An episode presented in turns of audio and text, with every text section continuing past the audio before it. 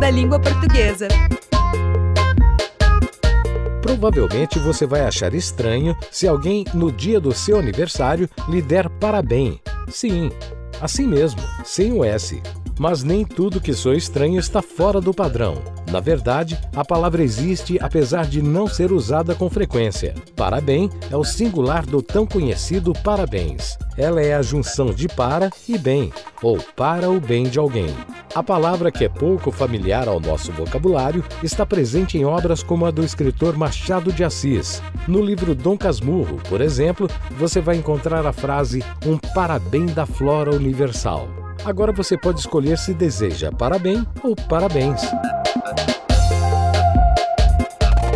Para mais informações, acesse museudalinguaportuguesa.org.br. Apoio CBN.